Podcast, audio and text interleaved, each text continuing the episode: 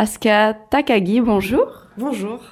Vous ouvrez l'année 2023 avec votre exposition ici au Vecteur, dont nous parlerons juste après. Mais tout d'abord, pouvez-vous nous parler un peu de votre parcours? Alors, euh, j'ai étudié euh, aux Beaux-Arts de Angers en France, puis j'ai fait mon master à l'école de recherche graphique euh, à Bruxelles, et euh, ensuite, voilà, j'ai continué la céramique. Euh, il me semble avoir lu que vous vous inspiriez des mouvements Mingei et Arts and Craft, mais aussi de l'animisme et du fantastique. Pouvez-vous m'en dire un peu plus? Ce qui m'intéresse dans ces mouvements, c'est euh, un peu un espèce de retour à l'authenticité et au travail euh, artisanal. Euh, du coup, l'art and craft, c'était d'un peu de plus euh, mettre en avant ce travail des artistes par rapport à l'essor industriel qu'il a eu à l'époque. le mouvement Mingay est apparu à peu près en même temps, donc c'était un retour à l'essentiel, à des formes un peu plus brutes et surtout un sentiment et de mettre en avant le travail des céramistes et euh, des artisans. Donc voilà, je m'inspire de ça, mais aussi de l'extérieur, de l'espace de qui m'entoure. Donc euh, Bruxelles, euh, on voit de l'art nouveau partout. Donc euh, voilà, c'est des éléments qui ont nourri mon travail.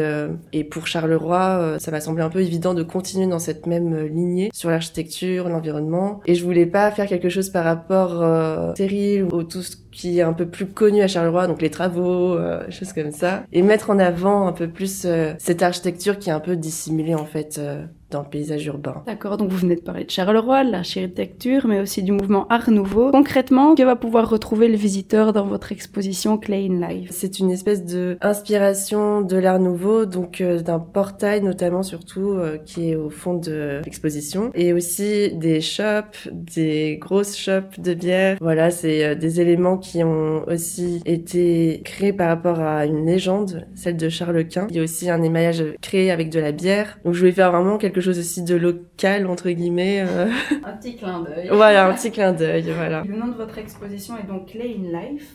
Pourquoi ce choix? Euh, parce que la, l'argile, la céramique est partout dans nos vies. Peut-être qu'on l'oublie un peu aussi, mais mais voilà, c'était pour dire que la céramique est un peu partout en fait dans notre vie, dans notre quotidien, dans l'espace, l'architecture, euh, nos salles de bain, euh, cuisine. Et qu'on n'y fait juste pas attention. Oui, oui, ou qu'on oublie en fait un peu, ouais, euh, ce matériau qui est une matière euh, incroyable. Alors justement, quel est le processus entre le moment où vous découvrez un bâtiment de type Art Nouveau à Charleroi jusqu'au moment de la cuisson, je suppose, de vos œuvres? Quelles sont les différentes étapes par lesquelles vous passez? Par exemple, pour la porte, je l'ai pris en photo et ensuite je l'ai redessiné sur une grande feuille pour avoir euh, comme des... Enfin, dessiner les pièces autour et ensuite les reproduire directement avec de la terre. Et ensuite, il y a l'étape de, séchage, ensuite euh, de la première cuisson, donc euh, la cuisson biscuit, qui cuit à, 9, à 980 degrés pour enlever toute l'eau. Et la deuxième cuisson, c'est la cuisson pour l'émaillage, donc à 1250 pour ces pièces-ci, parce qu'on peut cuire plus haut aussi. Et à cette étape-là, j'applique l'émail et ensuite euh, la pièce avec euh, la bière.